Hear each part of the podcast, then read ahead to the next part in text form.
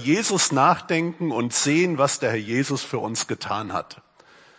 Und dann gibt es Predigten, die fordern uns heraus. Und wir merken, hier werde ich angesprochen und Gott legt Maßstäbe an mein Leben, die ich bisher bei weitem nicht erfüllen kann oder erfüllt habe. Und ich glaube, es ist heute so eine Predigt. Und die predige ich zuallererst für mich. Wenn wir uns mit einem Bibeltext auseinandersetzen, gerade wir Prediger, dann tun wir das nicht, um dann von hier oben auf euch herabzuschauen und euch anzupredigen, sondern ich muss bei mir anfangen. Und ihr Lieben, auch diese Predigt und dieser Bibeltext, er ist für mich. Wir werden heute durch den Herrn Jesus ein Vorbild vorgestellt bekommen. Ein Menschen, den der Herr Jesus total lobt. Und ich weiß nicht, ob wir diese Person für uns als Vorbild nehmen möchten. Wir werden es gleich sehen. Aber lasst uns zunächst eine Begebenheit betrachten aus dem letzten November. Wie aus den Unterlagen der amerikanischen Börsenaufsicht SIC hervorgeht, hat ein gewisser Elon Musk im vergangenen November Tesla-Aktien im Gegenwert von 5 Milliarden und 740 Millionen Dollar an eine Wohltätigkeitsorganisation gespendet. Die Spende machte Elon Musk im vergangenen Jahr zum zweitgrößten Spender Amerikas nach Bill und Melinda Gates. Und die Frage, die ich euch jetzt stelle, ist nicht nur rein rhetorisch. Möchtest du jemand sein, der auch so viel Geld spenden kann und möchte wie dieser Elon Musk? Wärst du auch gern in der Lage, so viel Geld an eine Wohltätigkeitsorganisation zu spenden? Möchtest du sogar mehr Geld als er spenden? Ihr könnt euch ja eine rhetorische Antwort überlegen auf diese Frage. Hast du Interesse? Ich werde dir heute zeigen, wie das geht. Wir schauen uns jemand an, der nämlich mehr gegeben hat als dieser Elon Musk. Und es war nicht Bill Gates, sondern jemanden, den wir in, unserer heutigen, in unserem heutigen Bibeltext sehen. Schlagen wir erstmal den Bibeltext auf. Wir sind im Lukas-Evangelium Kapitel 21 und wir betrachten heute die Verse 1 bis 4. Er, das ist Jesus, blickte aber auf und sah, wie die Reichen ihre Gaben in den Gotteskasten legten. Er sah aber eine arme Witwe, die legte dort zwei Schärflein ein. Und er sprach, wahrlich, ich sage euch, diese arme Witwe hat mehr als sie alle eingelegt. Denn diese alle haben etwas von ihrem Überfluss zu den Gaben eingelegt, sie aber hat von ihrer Armut alles eingelegt, was sie zum Leben hatte wollen wir noch mal beten. Lieber Vater im Himmel, wir danken dir, dass du uns diese Begebenheit in deinem Wort überliefert hast. Und wir könnten sagen, ja, das ist ja nur ein Geschehen, das da aufgeführt ist. Das ist ja nur eine Handlung. Und doch ist es in deinem Wort und dein Wort ist dazu da, dass wir daraus lernen und dass wir auch etwas für unser Leben daraus mitnehmen, Herr. Und du weißt, Herr, wo du uns heute Morgen ansprechen möchtest. Und wir bitten dich, Herr, dass nicht ich rede, sondern du durch deinen Geist und dass du an unseren Herzen wirkst und unser Leben in einer Weise verändert, dass es dir mehr und mehr Ehre bereitet. So hilf uns, Herr, dass wir hören und hilf uns, dass Veränderungen in unserem Leben eintreten.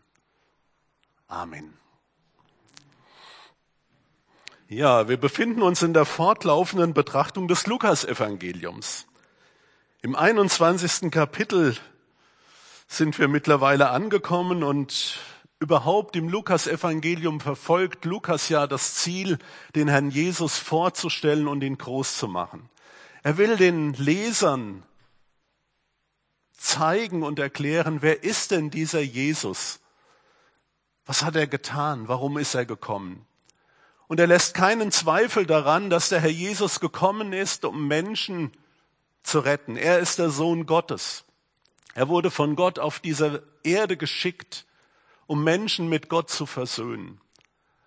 Und Lukas macht es immer wieder deutlich, dass Jesus gekommen ist, Sünder zu rufen und nicht die Gerechten. Und wir stehen zeitlich kurz davor, dass Jesus gekreuzigt wird. Er wird gekreuzigt, damit er am Kreuz unsere Schuld und unsere Sünde trägt, um uns mit Gott zu versöhnen. Das ist das große Thema des Lukas-Evangeliums, wie auch alle anderen, auch alle anderen Evangelien. Und Lukas macht ganz besonders deutlich, dass Jesus nicht gekommen ist, um die religiöse Elite zu retten, sondern gerade die Armen, die Kranken, die Ausgestoßenen, die Sünder. Er ist gekommen, damit diese Menschen mit Gott versöhnt werden. Und das ist das Wunderbare. Und wisst ihr was? Interessanterweise ist aber Geld ein beliebtes Unterthema bei Lukas. Lukas spricht immer wieder über Geld. Und in, wisst ihr, wir stehen hier kurz vor der Kreuzigung. Jesus ist auf dem Weg, gekreuzigt zu werden. Und er hat anscheinend immer noch nicht genug davon, über Geld zu reden. Und hier, auch hier erfahren wir wieder etwas über Geld. Ich gucke gerade den Daniel an und erinnere mich, du hast vor einiger Zeit mal eine Predigt über Geld gehalten aus dem Lukasevangelium. Und wenn wir die letzten drei Kapitel allein mal anschauen, da ist ständig von Geld die Rede. Komisch eigentlich. Aber es ist ja in unserem Leben auch so, oder? Wir sprechen ja auch ständig über Geld. Geld ist was Wichtiges. Und Lukas macht immer wieder deutlich, wie unser Verhältnis zu Geld und Reichtum aussehen soll. Ich möchte euch mal an ein paar Dinge gerade noch erinnern. Lukas Kapitel 18. Jesus begegnet einem jungen reichen Mann und er sagt ihm, verkauf alles, was du hast und folge mir nach. Kurz darauf trifft er den reichen Zöllner Zachäus und Zachäus bekehrt sich und er gibt von seinem Geld plötzlich den Armen etwas ab. Lukas 19 nach Zachäus spricht Jesus über die anvertrauten Funde und danach wirft Jesus die geldgierigen Händler aus dem Tempel. Martin hatte vor kurzem darüber über die Frage der Steuer gesprochen und in dem letzten Abschnitt haben wir davon gehört, wie Jesus vor den geldgierigen Schriftgelehrten und Pharisäern gewarnt hat. Also immer wieder ist Geld ein Thema und so auch heute. Ihr Lieben, ich hätte mir das Thema nicht ausgesucht und ich hätte mir den Bibeltext nie ausgesucht. Und als ich den bekommen habe, habe ich gedacht, oh, das gibt eine super kurze Predigt, ist kurz erklärt, in fünf Minuten haben wir das abgehandelt. Aber die fünf Minuten sind schon um und wir haben nicht mal angefangen. Der heutige Bibeltext, wir machen ja eine fortlaufende Betrachtung ne, des Lukas-Evangeliums. Heute bin ich an diesem Text, ich habe mir den nicht ausgesucht und der Text gibt uns irgendwie dieses Thema vor. Ich möchte heute die Predigt in zwei große Teile aufteilen. Zunächst die Auslegung und Betrachtung dieses Textes und dann kommen wir zu einem größeren Teil, nämlich der Anwendung. Fangen wir mit der Auslegung an und die ist relativ schnell, äh, schnell ausgelegt und erklärt, dieser Text. Wir sind also in Jerusalem und zwar am oder im Tempel und hier erteilt der Herr Jesus seinen Jüngern eine Anschauungslektion. Es war da üblich, dass die Leute, wenn sie in den Tempel kommen, Geld mitbringen und dieses Geld in einen Opferkasten des Tempels legen. Wörtlich heißt es in unserem Text, sie legten das Geld in die Schatzkammer.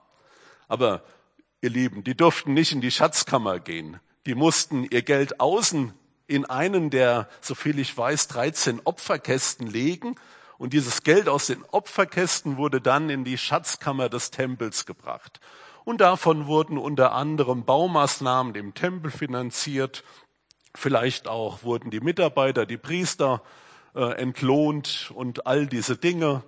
Äh, dafür war dieses Geld eben da. Und nun steht Jesus gegenüber von so einem Opferstock mit seinen Jüngern und er beobachtet die Leute, wie sie ihre Gaben in, dieses, in diesen Opferkasten einlegen. Macht man sowas? Normalerweise nicht, ne? aber Jesus hat es gemacht und daraus bekommen wir doch eine Lektion. Zuerst zieht Jesus die Aufmerksamkeit seiner Jünger auf die Reichen, die dort ihre Spenden einlegten. Und es ist natürlich üblich, dass da auch einige reiche Leute kamen und dass sie ihr Geld dort einlegten. Und wisst ihr, was damals aber nicht ganz unüblich war? Es war nämlich so, wenn reiche Leute kamen, dann zeigten sie auch, dass sie gerne und viel etwas gaben. Sie präsentierten sich so ein Stück weit und zeigten, ach, ich bin ein Reicher und ich gebe großzügig eine großzügige Spende hier für den Tempel. Sie wollten schon ganz gerne gesehen werden.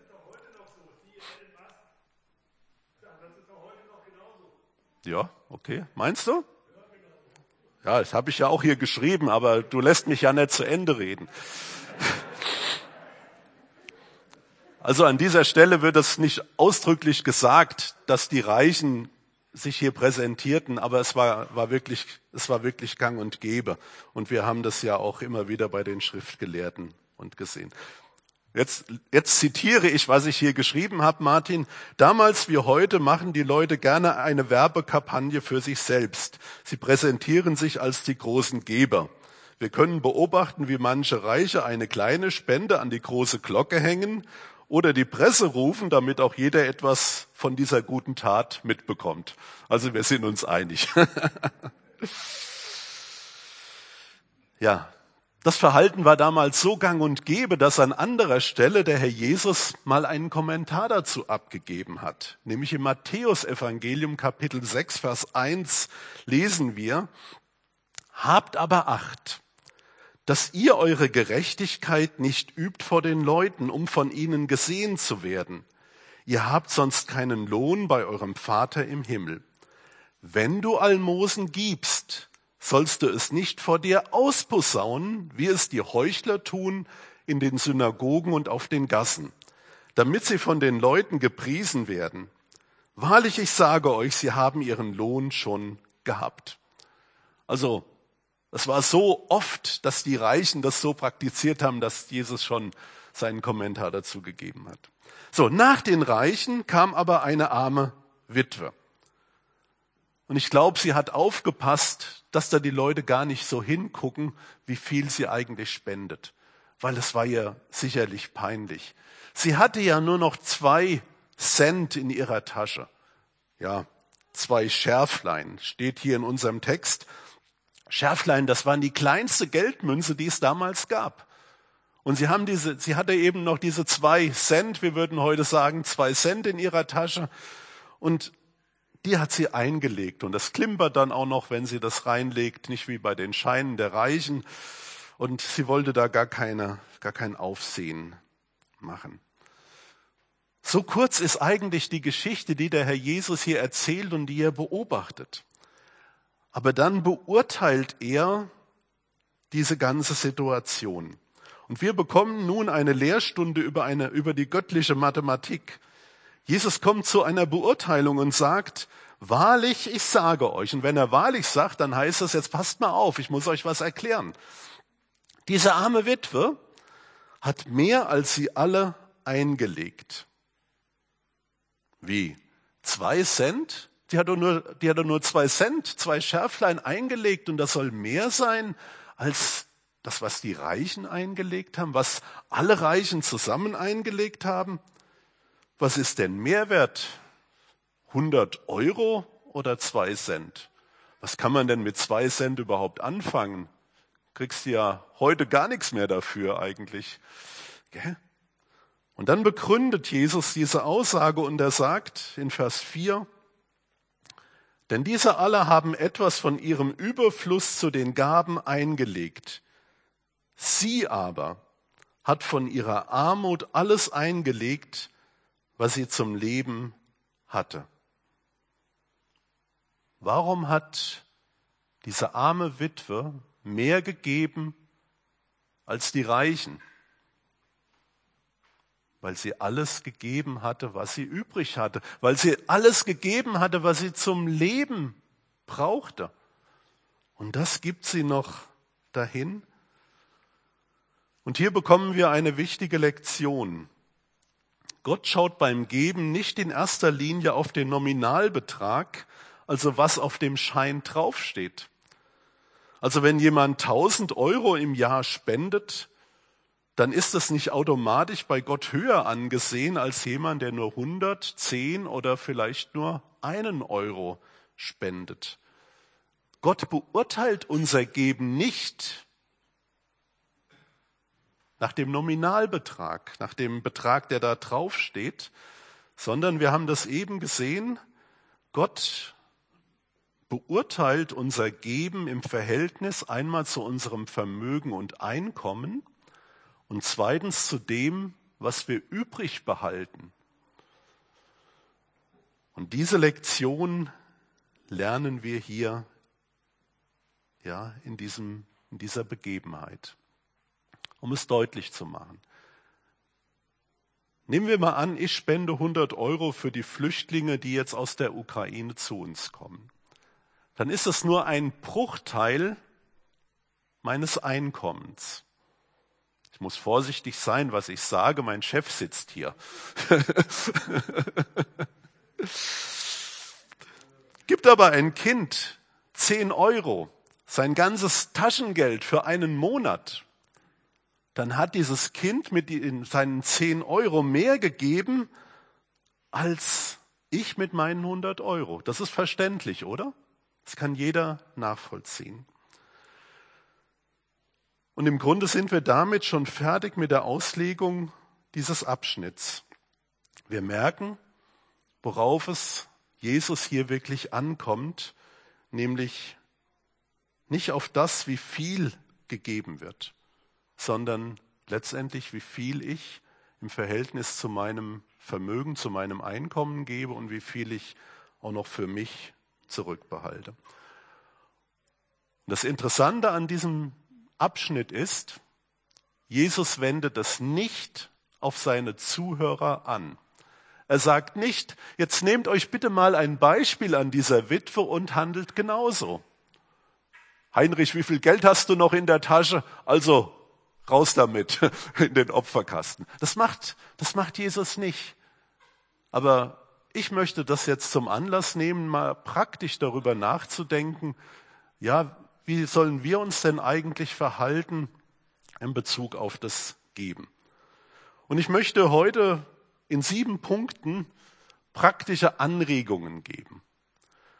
Ähm, ja, lasst uns ruhig mal praktisch werden. Wollen wir ein Opfer einsammeln? Wollen wir eine Kollekte erstmal einsammeln? Nachher? Nee, Mike, wir sammeln keine Kollekte ein. Ich weiß nicht, ob ihr den Film kennt, Das Kreuz und die Messerhelden. Da suchen, besuchen so ein paar Rocker, Drogenabhängige und was sie alles waren, besuchen einen Gottesdienst. Und der Prediger teilt ausgerechnet diese Leute ein, um die Kollekte einzusammeln.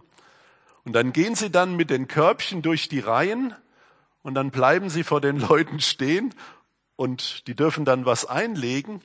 Und wenn sie der Meinung waren, sie haben zu wenig eingelegt, dann sind sie einfach stehen geblieben, haben so ein bisschen geschüttelt und dann haben die nochmal ihre Geldbörse gezuckt und haben dann nochmal was reingelegt. Ich finde, das ist eigentlich eine, eine ganz interessante Sache. Aber wenn wir gerade bei, bei der Kollekte sind und wir sind, das ist mein erster Punkt, die Kollekte. Weißt du, was ich ganz toll bei uns in dieser Gemeinde finde? Ich finde es so toll, dass wir keine Kollekte einsammeln. Das ist für mich eines der schönsten, naja, also ich, sag, ich übertreibe jetzt mal, das ist für mich eines der schönsten Dinge hier in der Gemeinde dass wir nicht über Geld reden, dass wir nicht ständig über Geld reden. Gut, heute rede ich über Geld, weil der Bibeltext es vorgibt. Aber ansonsten ist Geld im Gottesdienst normalerweise kein großes Thema, oder? Und ich bin so froh darüber. Ich kenne leider auch das Gegenteil. In manchen Gemeinden ist die Kollekte so ein wichtiger Bestandteil des Gottesdienstes. Und ich habe Gottesdienste erlebt, da war die Ankündigung für die Kollekte zumindest gefühlt länger als die Predigt. Und ich habe auch schon erlebt in einem Gottesdienst, da wurde die Kollekte eingesammelt und der Gottesdienst ging weiter. Zwischenzeitlich wurde die Kollekte gezählt und es kam nicht genug Geld rein und dann wurde nochmal eine zweite Kollekte eingesammelt. Und ihr Lieben, ich bin so froh, dass es bei uns anders ist. Und ich denke, es geht euch ähnlich, oder? Das ist wirklich toll. Damals wie heute fraßen die Pharisäer und Schriftgelehrten die Häuser der Witwen. Manche redebegabten und medienpräsenten Prediger und Predigerinnen ziehen auf diese Weise heute auch den Menschen das Geld aus der Tasche und sie finanzieren ihr Luxusleben damit. Wenn ich lese, dass eine gewisse Frau Meier mit EY in einer zwei Millionen teuren Villa lebt, ein eigenes Flugzeug und etliche Limousinen besitzt, dann tun mir die Witwen leid, die dorthin ihre letzten zwei Cent gespendet haben. Und ich finde es eine Frechheit, wenn irgendwelche Organisationen oder auch Kirchen Druck ausüben, um an das Geld der Leute zu kommen. Und es gibt heute Medienberater, die beraten oder die beraten dann Organisationen, wie sie am höchsten, wie sie das höchste Spendenaufkommen bekommen. Dann werden dann hungernde Kinder stark präsentiert und die Leute denken, oh, da muss ich aber Geld hingeben. Im Kleinen und im Großen gibt es da Möglichkeiten, den Leuten wirklich das Geld aus der Tasche zu ziehen. Und ihr Lieben, daran wollen wir uns kein Vorbild nehmen. Bevor wir aber zu anderen praktischen Dingen kommen, möchte ich auf eine Tugend zu sprechen kommen. Eine Einstellung, die ich denke, die, die wichtig ist für unseren Umgang mit Geld. Mir liegt es am Herzen, wenn wir jetzt praktisch über, über das Geben auch reden, das kommt schon noch, keine Sorge, eine andere Sache ganz deutlich zu machen. Wir brauchen eine gesunde Einstellung zum Geld. Wir brauchen ja auch ein Charaktermerkmal, welches in, in Gottes Augen wertvoll und angesehen ist. Was gefällt Gott? Meint ihr, es gefällt Gott, wenn wir nach Reichtum trachten? Es gibt Gemeinden, die sagen, ja, als Christ solltest du richtig reich sein. Aber ich glaube nicht, dass wir das in der Bibel so finden. Sollten wir als Christen nach Reichtum streben? Wenn wir in die Welt gucken, dann ist das eines der größten Ziele, dass die Leute reich werden. Wie werde ich möglichst schnell reich? ohne viel dafür, zu, viel dafür zu tun. Aber ich finde das in der Bibel nicht. Im Gegenteil, Jesus ermahnt oftmals die Reinen, Reichen, gib, was du hast und folge mir nach. Kannst du dir vorstellen, worauf ich hinaus will? Ich möchte zunächst einmal über Dankbarkeit sprechen. Ich glaube, was wir brauchen als Grundlage für ein vernünftiges, für einen vernünftigen Umgang mit Geld und Geben, dass wir selbst ein dankbares Herz haben. Dankbarkeit gegenüber Gott.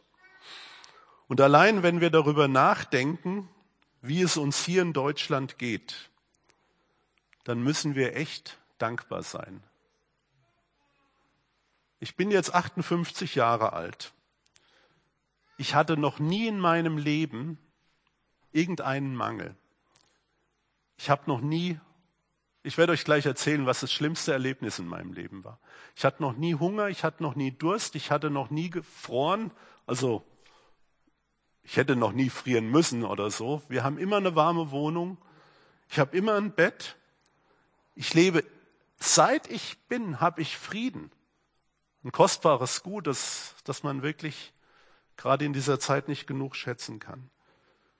Und wenn ich jetzt noch auf die Idee käme und ich würde hier rummeckern, wie schlecht es mir geht, das ist ja oft das Problem, dass wir uns mit denen vergleichen, denen es noch besser geht, mit den Elon Masks, die es ja nur eins, zwei, drei, vier, fünf Mal gibt in der, auf der ganzen Welt. Und wir denken, was bin ich doch für ein armer Schlucker? Nee, ich bin ein reicher Mann, mir geht es richtig gut. Und wenn ich mich mit Milliarden anderen Menschen vergleiche, die eben nicht jeden Tag wählen können, ob sie Reis oder Nudeln oder Kartoffeln essen, sondern die überhaupt froh sind, wenn sie überhaupt nur was kriegen, dann muss ich also wirklich dankbar sein. Ich will euch erzählen, was das Schlimmste war bezüglich Essen, was ich in meinem Leben erfahren habe. Da war ich Kind und ich war es gewohnt, immer alles zu kriegen, was ich will. Und an einem Tag hatten wir mal keine Chips zu Hause. Und wisst ihr, was ich in meiner großen Not tun musste? Ich musste ein trockenes Brot essen mit Senf bestrichen.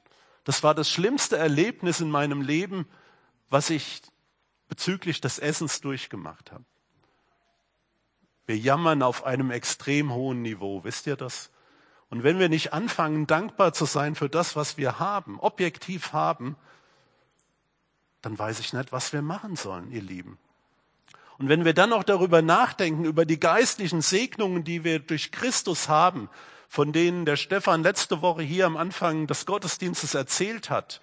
Und wenn ich da heute anfangen würde, da könnten wir stundenlang drüber reden, über die geistlichen Segnungen. Allein die Tatsache, dass wir Sündenvergebung haben, dass wir ewiges Leben haben, dass wir mit Gott versöhnt sind. Ihr Lieben, was wollen wir denn noch mehr?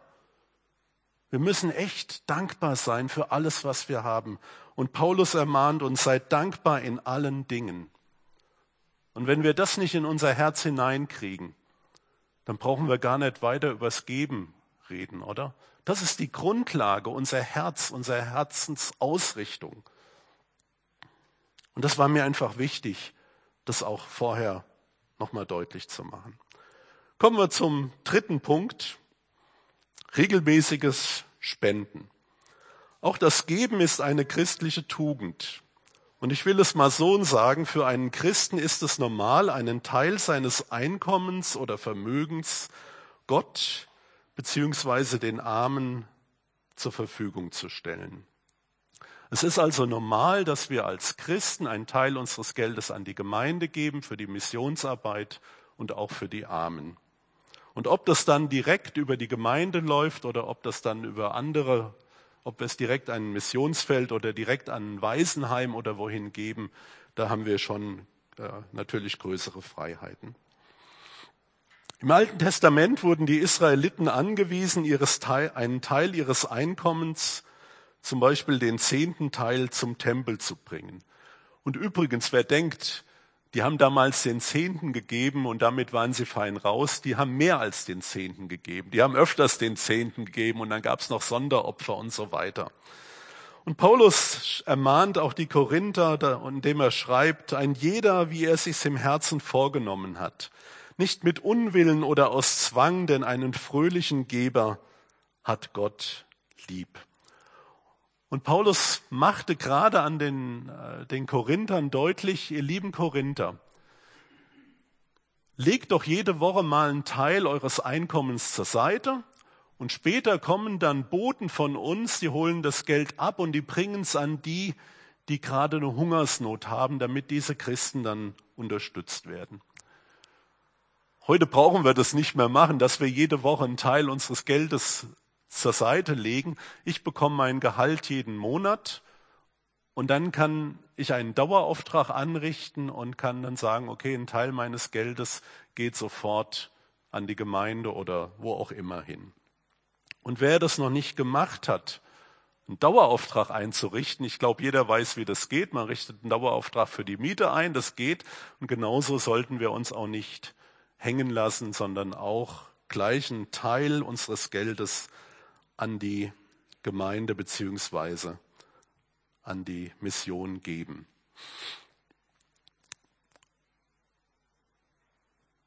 Ich möchte euch ermutigen, dass ihr euch mit diesem Thema wirklich mal auseinandersetzt.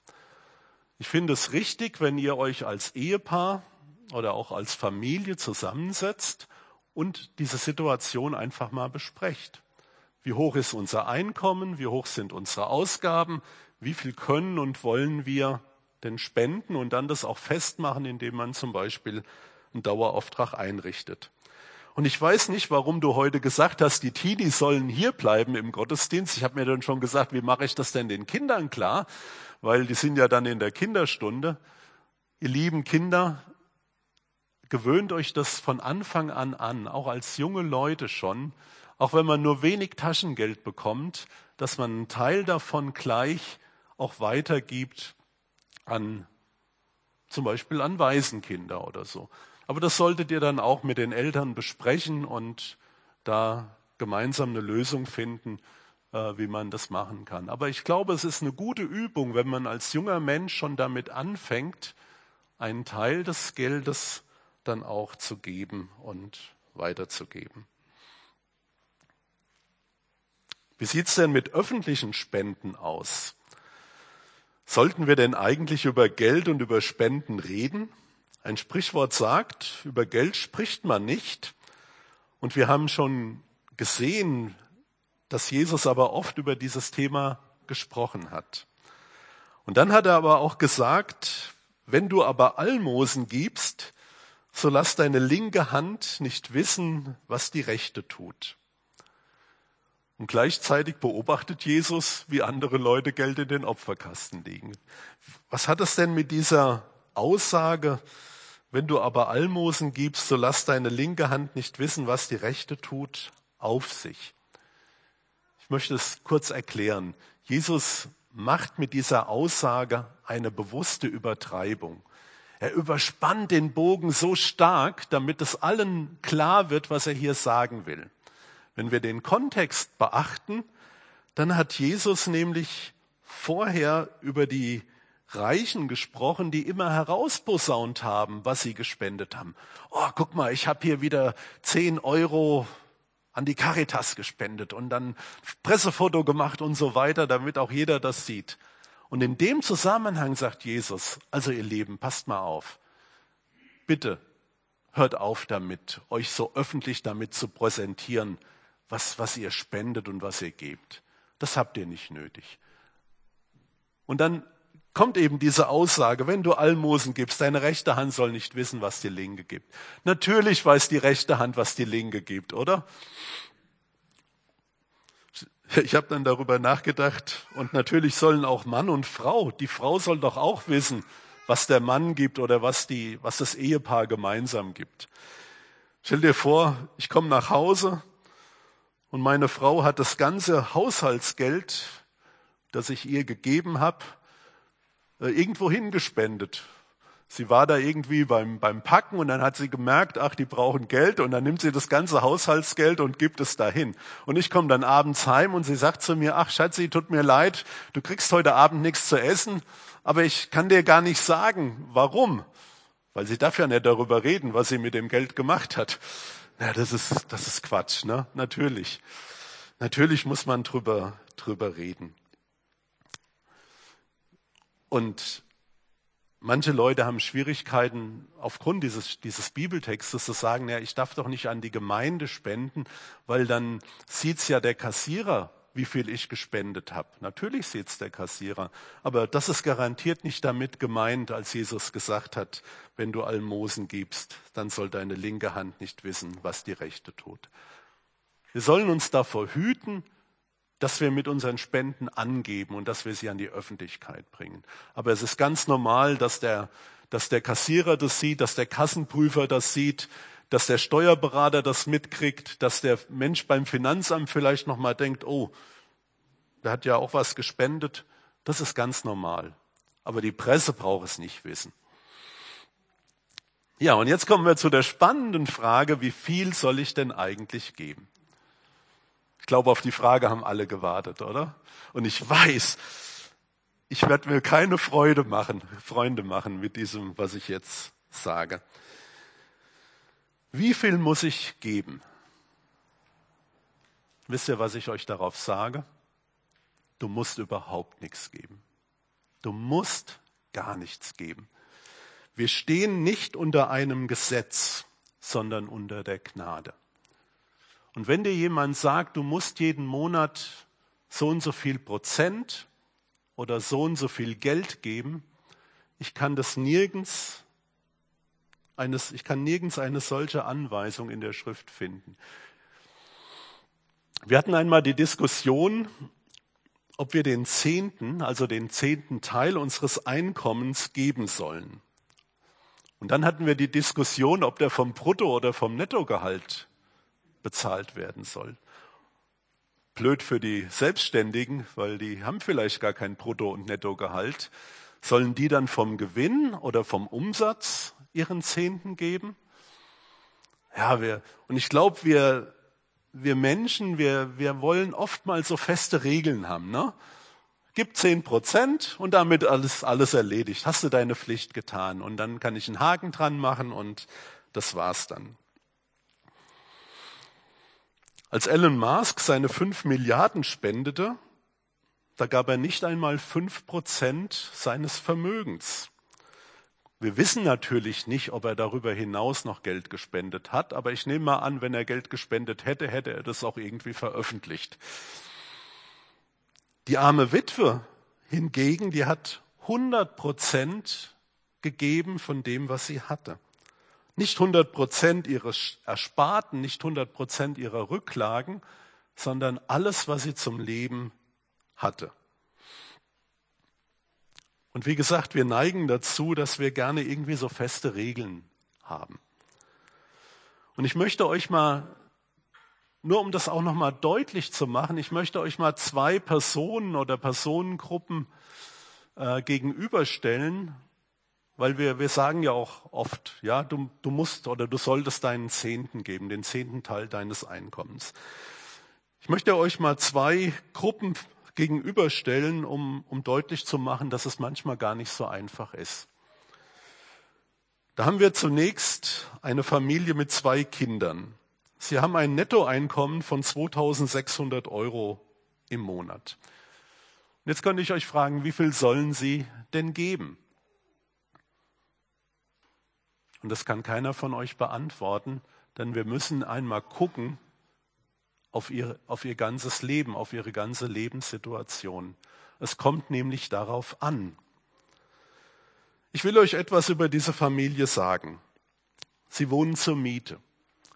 Sie zahlen 700 Euro Kaltmiete, 250 Euro Nebenkosten. Und das war, als das Öl noch relativ günstig war.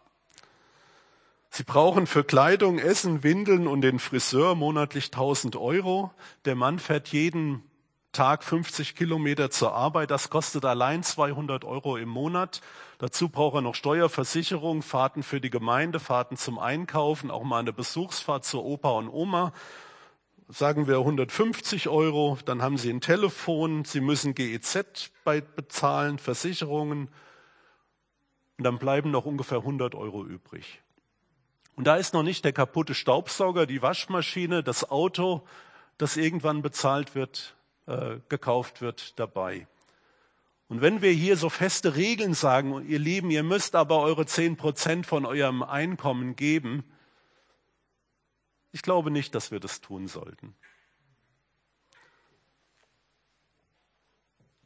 Die, die könnten ja sagen, na, wir kaufen weniger zu essen, die Kinder brauchen nicht jeden Tag was, äh, aber dann haben wir wenigstens unsere, unseren Zehnten bezahlt.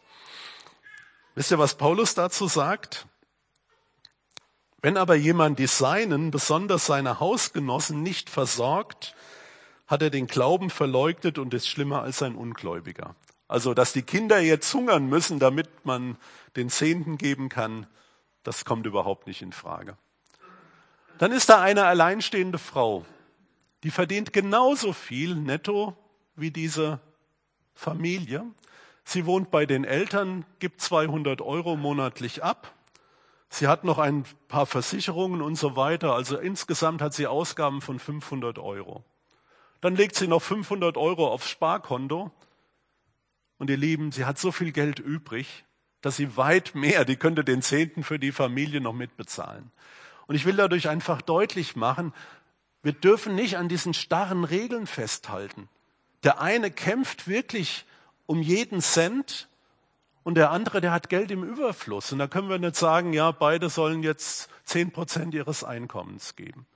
Und ich weiß, und ich habe das oft auch gehört und ich habe es auch selbst erfahren, Man sagt, wenn du im Geben treu bist, dann wird der Herr dich auch wieder segnen.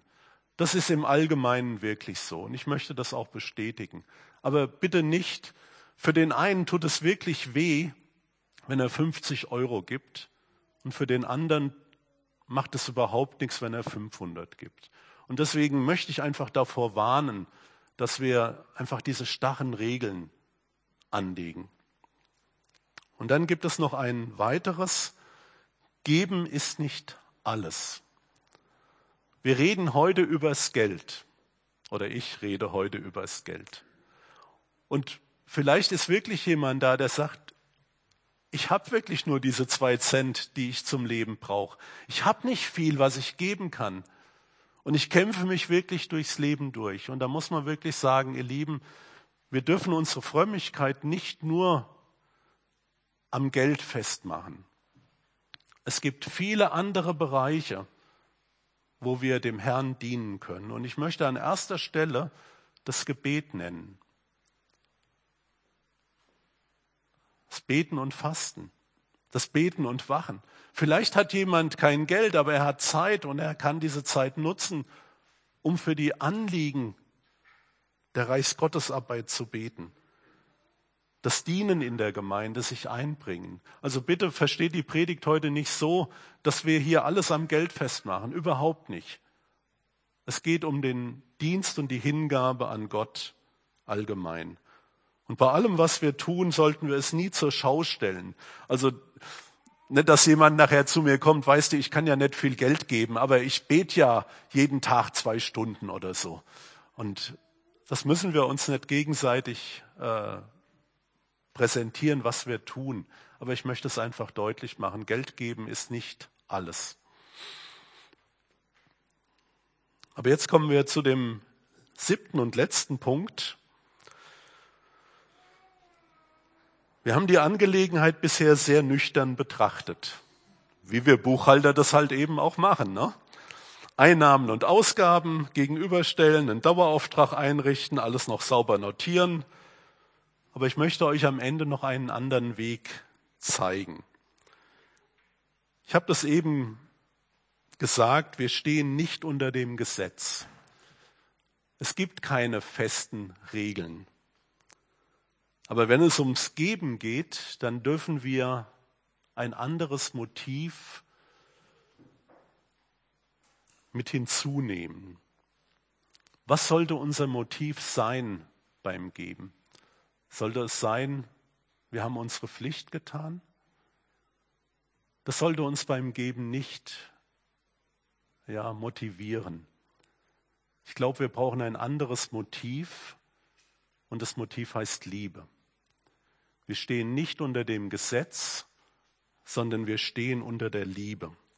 Paulus schreibt an die Korinther, wir wollen euch aber, liebe Brüder, von der Gnade Gottes berichten, die in den Gemeinden Mazedoniens gegeben worden ist.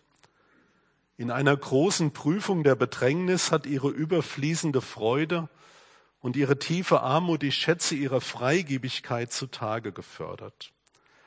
Denn nach ihrem Vermögen, ja ich bezeuge es, über ihr Vermögen hinaus waren sie bereitwillig und sie baten uns mit vielem Zureden, dass wir die Liebesgabe und ihre Gemeinschaft am Dienst für die Heiligen annehmen wollten.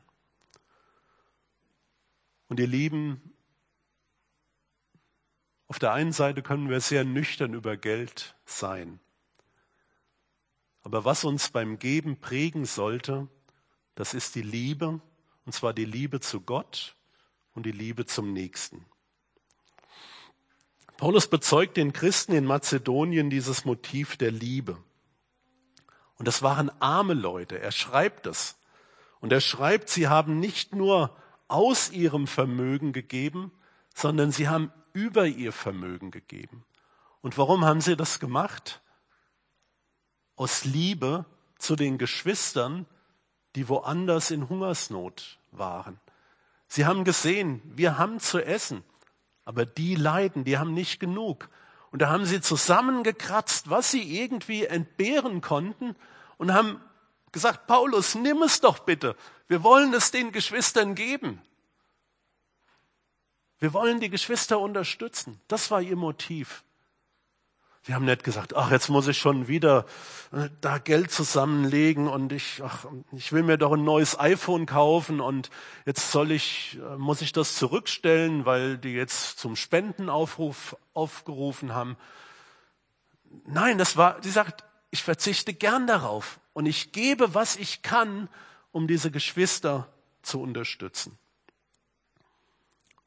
Und Paulus ermutigt die Korinther, Nehmt euch mal ein Beispiel an den Mazedoniern. Sie haben über das hinausgegeben, was sie konnten. Wisst ihr, was das größte Gebot ist, das wir in der Bibel hören? Matthäus 22, Vers 37. Du sollst den Herrn, deinen Gott, lieben von ganzem Herzen, von ganzer Seele und von ganzem Gemüt. Dies ist das höchste und erste Gebot. Das andere aber ist ihm gleich, du sollst deinen Nächsten lieben wie dich selbst. Und ich möchte folgende Behauptung aufstellen. Ich möchte behaupten, die Liebe zu Gott und die Liebe zum Nächsten zeigt sich im Geben. Sie zeigt sich auch im Beten, sie zeigt sich auch in der Gastfreundschaft, aber heute sind wir beim Geld und deswegen sage ich, die Liebe zu Gott zeigt sich im Geben. Viele Leute meinen heute, ich kann Gott meine Liebe zeigen, indem ich Lobpreislieder singe. Und ich glaube, man kann das auch tun, man kann das auch ausdrücken, aber oftmals tut es den Leuten auch selbst gut, diese Lobpreislieder zu singen. Das ist vermittelt ein gutes Gefühl. Aber Geld geben kann richtig wehtun. Wenn du wissen willst, wie sehr du Gott liebst, dann schau auf deinen Umgang mit Geld. Die arme Witwe, und ich, jetzt möchte ich auf ihr Motiv zu sprechen kommen. Was meint ihr, warum hat sie ihre letzten zwei Cent gegeben? Aus Liebe zu Gott. Nicht wegen, warum sollte sie ihr letztes Geld geben? Es kann nur Liebe gewesen sein, weil sie Gott liebt. Ich weiß von Geschwistern, die haben zum Beispiel auf einen Urlaub verzichtet, weil sie lieber das Geld einem Missionswerk zur, zur Verfügung stellen wollten. Das heißt nicht, dass wir jetzt immer auf, auf einen Urlaub verzichten wollen, aber in dem Moment war, der, war dieser Familie das so wichtig, dass sie darauf verzichtet haben und sie haben gesagt, nein, lieber wollen wir die Missionare oder das Missionswerk unterstützen, die haben das Geld gerade nötig. Und ihr Lieben, schauen wir nicht auf das Gesetz. Es ist manchmal so einfach, das Gesetz zu erfüllen. Da gibst du einen bestimmten Betrag und damit hast du deine Pflicht erfüllt. Schauen wir auf Christus. Wir wollen ihm doch ähnlicher werden. Paulus sagt, ich sage das nicht als Gebot, sondern um durch den Eifer anderer auch die Echtheit eurer Liebe zu erproben.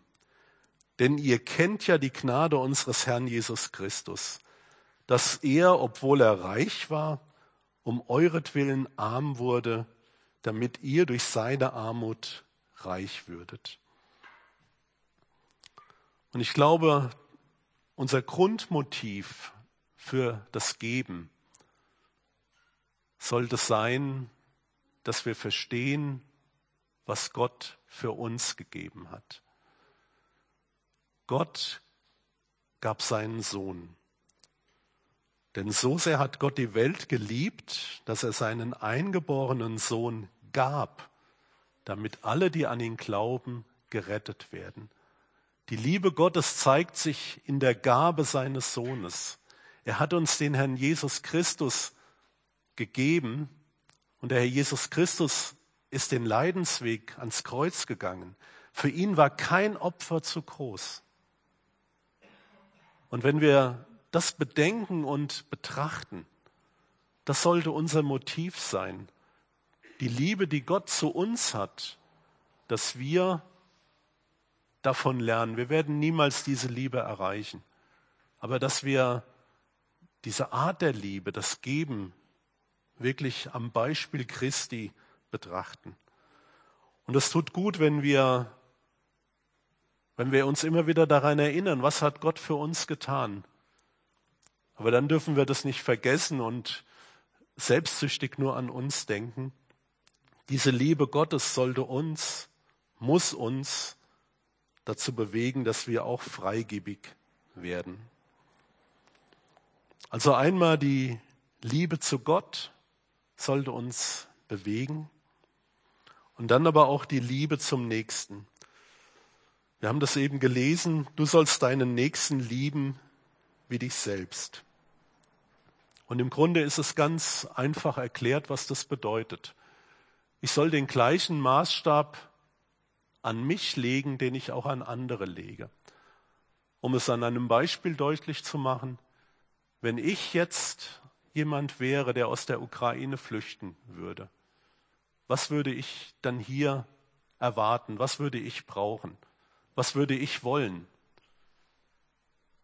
Und diesen Maßstab sollte ich auch an mein eigenes Leben anlegen. Wenn ich möchte, dass mir andere helfen, dann sollte auch ich bereit sein, anderen zu helfen. Den gleichen Maßstab anlegen.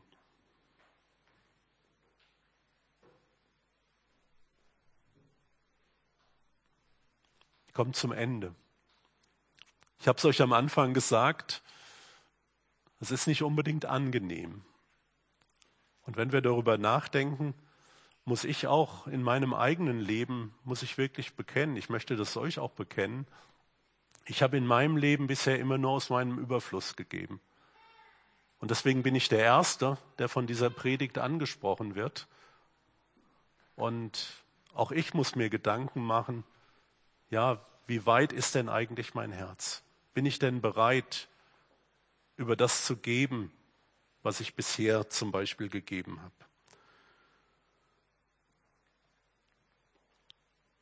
Christus gab sein Leben für uns. Und von Christus dürfen wir lernen. Ich möchte euch nicht mit einem, ich möchte euch nicht mit einem schlechten Gewissen verabschieden, so dass ihr jetzt, ach, jetzt geht's uns schlecht oder so. Aber ich möchte euch zum Nachdenken ermutigen, zum Nachdenken, auch zum Miteinander reden innerhalb der Familie, aber dann auch Entscheidungen zu treffen und diese Entscheidungen dann in ganz praktischer Weise umzusetzen. Das war nur ein kleiner Anriss. Aber ich glaube, es ist doch sehr praktisch, gell? und wir können uns alle darüber Gedanken machen.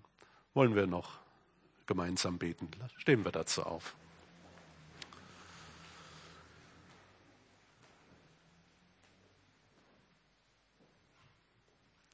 Lieber Vater im Himmel, wenn ich so über dieses Thema nachdenke, dann weiß ich, dass ich bestimmt keiner bin, der alles gibt, was er hat. Aber doch möchte ich, Herr, dass deine Liebe mich prägt, die Liebe zu dir, die Liebe zu den Nächsten und dass sich das auch in meinem Geben zeigt. Gib mir ein dankbares Herz, gib uns ein dankbares Herz und hilf uns auch ganz konkret, ja, auf, diese, auf diesen Bibeltext zu antworten. Du selbst hast nicht gesagt, ihr müsst jetzt so und so handeln. Aber wir erfahren in deinem Wort einige Prinzipien und wir wollen doch daraus lernen, Herr. Und wir wollen, ja, wollen doch lernen, dass wir so werden, wie du bist, Herr. Dass wir dein Vorbild ja, uns zu eigen machen und dass wir von dir lernen, dass wir aber auch von anderen Menschen lernen, wie von dieser Witwe, die wirklich so freigebig war. Herr, wir danken dir für dein Wort und wir bitten dich, Herr, hilf uns, dass wir konkrete Schritte und Maßnahmen auch in unserem Leben finden. Aber nicht aus einer Genugtuung heraus und dass wir uns selbst ja wieder sagen, was haben wir für tolle Sachen getan, sondern aus Dankbarkeit und aus Liebe zu dir. Dir gebührt die Ehre, Herr. Amen.